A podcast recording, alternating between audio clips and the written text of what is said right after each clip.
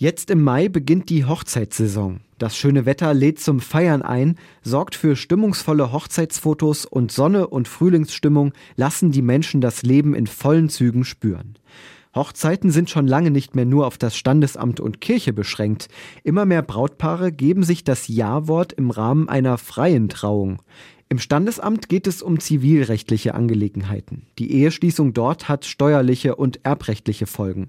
In der Kirche, zumindest in der katholischen Kirche, geht es um das Sakrament. Das Brautpaar lädt Gott selbst in seine Ehe ein. Er soll die beiden auf ihrem Weg begleiten und der Dritte im Bunde sein. Bei einer freien Trauung geht es erstmal um nichts von alledem.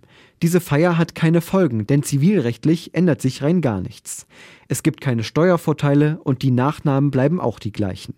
Kirchenrechtliche Auswirkungen hat die freie Trauung ebenfalls nicht. Und trotzdem entscheiden sich seit den 1990er Jahren immer mehr Paare für eine freie Trauung. Da stellt sich natürlich die Frage, was das soll, wenn es doch um scheinbar nichts geht. Ich glaube, es geht um das Zentrale, was Hochzeiten ausmacht. Menschen wollen ihre Liebe feiern. Sie wollen feiern, dass sie einander haben und miteinander ihr Leben verbringen. Sie möchten das zum Ausdruck bringen, was sie tagtäglich leben. Sie wollen ihrem Herzensmenschen sagen, du bist das Wichtigste in meinem Leben. Und weil das so etwas Großes und Schönes ist, soll es gefeiert werden. Sich geliebt zu wissen ist etwas, das jeder Mensch braucht und das so gut tut. Es ist schön, wenn ich weiß, für welchen Menschen ich wichtig bin und welcher Mensch für mich wichtig ist.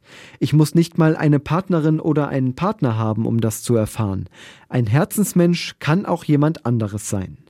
Welcher Mensch ist Ihnen besonders wichtig und für wen sind Sie ein Herzensmensch?